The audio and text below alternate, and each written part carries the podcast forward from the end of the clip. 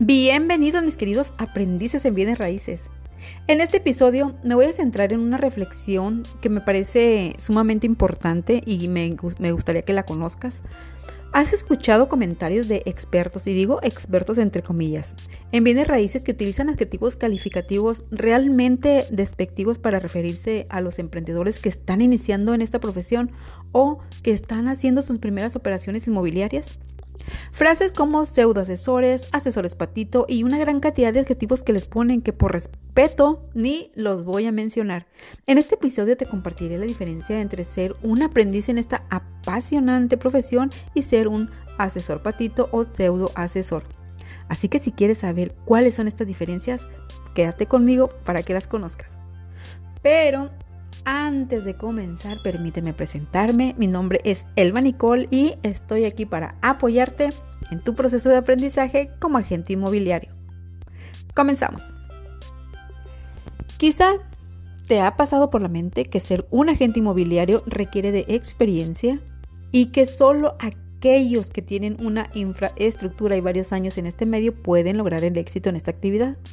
O posiblemente te ha atacado el síndrome del impostor, ese diálogo interno que te dice que no vas a poder porque nunca has hecho un trámite inmobiliario, em, que no vas a poder o no lo vas a lograr porque eh, este trabajo no está hecho para ti.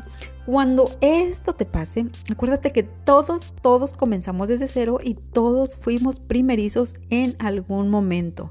Así que primeramente vamos a definir el concepto de pseudo asesor. Pseudo es un prefijo que se utiliza para indicar que una cosa o una persona es falsa, engañosa o sencillamente que finge ser algo o alguien que no es. Considerando esta definición, entonces tenemos que pseudo asesor es una persona que miente, que finge o que es un asesor inmobiliario falso. Y si revisamos la definición de asesores patito, entonces tenemos que nos referimos a un producto de mala calidad, a un servicio de mala calidad o en caso de ser un proveedor, eh, algo que sea de, de, mala calidad o de dudosa calidad. También puede ser que identifiquemos como patito a las marcas que tienen poco renombre, que tienen poco prestigio o que no tienen validez oficial. Y si el no contar con prestigio o validez oficial hacen caer en la categoría de asesor patito y no, y no tener el conocimiento necesario para asesorar a un cliente, nos hacen caer en la categoría de pseudo asesor, entonces en ambos casos esas personas tienen la razón.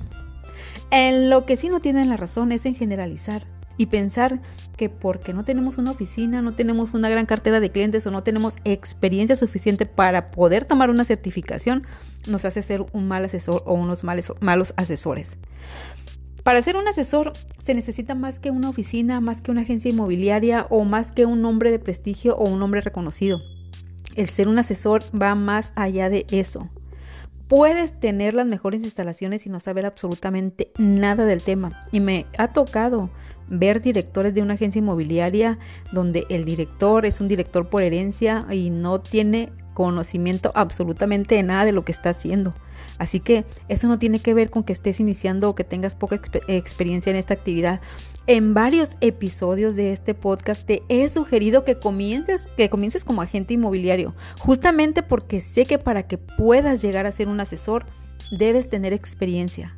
Pero puede ser el mejor agente inmobiliario. Un agente eh, inmobiliario es aquel que gestiona documentos o alguna cosa en el nombre de, su representado y que además utiliza todos los recursos que hay a, su disposición para poder alcanzarlos y para poder llegar a los objetivos propuestos. En este caso, la compraventa de una propiedad, ya sea apoyando a un cliente vendedor o apoyando a un cliente comprador. Un agente inmobiliario ayuda a los clientes a comprar o vender inmuebles y un asesor inmobiliario asesora a sus clientes sobre la compraventa de las propiedades. Podrá llegar el momento en que fusiones ambas actividades y te conviertas en un experto agente inmobiliario y además seas el mejor dando asesorías inmobiliarias.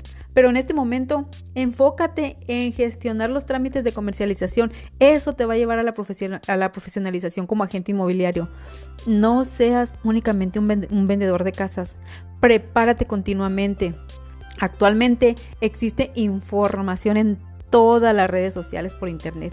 Puedes encontrar desde videos, eh, libros digitales, audiolibros, películas, artículos, podcasts, eh, así como el que en este momento te estoy ofreciendo y obviamente que espero que sean de valor para ti. Aprende todo lo que puedas, sobre todo busca artículos sobre eh, la ley de eh, inmobiliaria, la ley antilavado.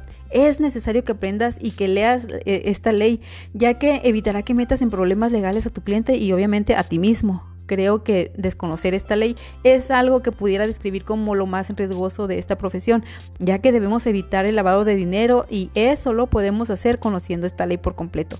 No está complicada, solamente hay que dedicarle un par de horas, así es que no, no te asustes. Ser un agente inmobiliario en formación no te hace eh, ser falso, no te hace ser un impostor, no indica que vas a dar un mal servicio y mucho menos que vas a defraudar a tu cliente. Si lo haces con ética y profesionalismo, tus resultados van a ser favorables. Por experiencia te digo que comenzar de manera independiente te va a costar un poco más, pero también vas a aprender prácticamente desde los cimientos en tu emprendimiento. Entiendo a esos colegas cuando se refieren a los nuevos agentes inmobiliarios con esos adjetivos, pero eso no quiere decir que esté de acuerdo con ellos.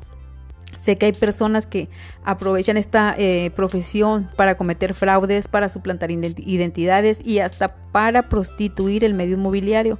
Este último objetivo es muy utilizado cuando algunas personas se hacen pasar por asesores inmobiliarios y cobran una comisión súper baja.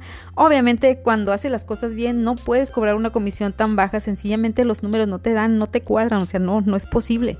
Si en este momento no tienes ninguna capacitación en forma, no cuentas con ninguna certificación o no tienes experiencia, no te desesperes. Poco a poco lo vas a ir logrando. Eh, con tus primeras ventas, aparta un porcentaje de tu comisión para que puedas seguir preparándote.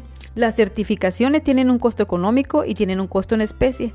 Regularmente el, eh, el costo en especie es un tiempo determinado de experiencia, por lo menos son dos años o también puede ser cierto número de operaciones inmobiliarias, pero no puedes tener una certificación si no tienes experiencia o no tienes el tiempo específico que te están solicitando, aunque puedes obviamente tener una agencia inmobiliaria. Eso no indica que te puedes certificar sin tener conocimiento previo. Así que si alguna vez quieren ofenderte con decirte que eres un pseudo asesor o eres un asesor patito, limítate a ignorar a esas personas. Regularmente una persona que califica de esa manera a otra, persona, a otra persona que está apenas iniciando o que está apenas aprendiendo, es aquella persona que no te va a ayudar a crecer o que no te va a querer no, no va a querer compartir conocimiento contigo. Y reitero, Eres un agente inmobiliario en formación y eso es durante toda tu carrera como profesional inmobiliario. Nunca, nunca dejamos de aprender y en algún momento de nuestra carrera seremos pseudoasesores porque este campo es tan, tan, tan amplio que ni el más experto lo sabe todo. Así que eh, no te dejes eh, eh, minimizar, haz posible todo lo que crees que no puedes hacer y verás cómo tu realidad va a cambiar.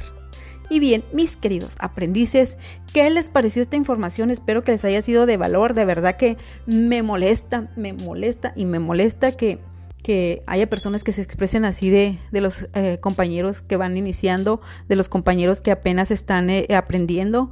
Todos fuimos aprendices, todos somos aprendices y todos iniciamos desde cero. Entonces espero que pues que esta información haya sido de utilidad para ti. Obviamente espero que le des like al video si lo estás viendo en YouTube y hasta ahorita agradezco que te hayas quedado conmigo hasta el final. Por lo pronto te mando un fuerte fuerte fuerte abrazo y nos vemos o nos escuchamos la siguiente vez. Que estés muy bien. Bye.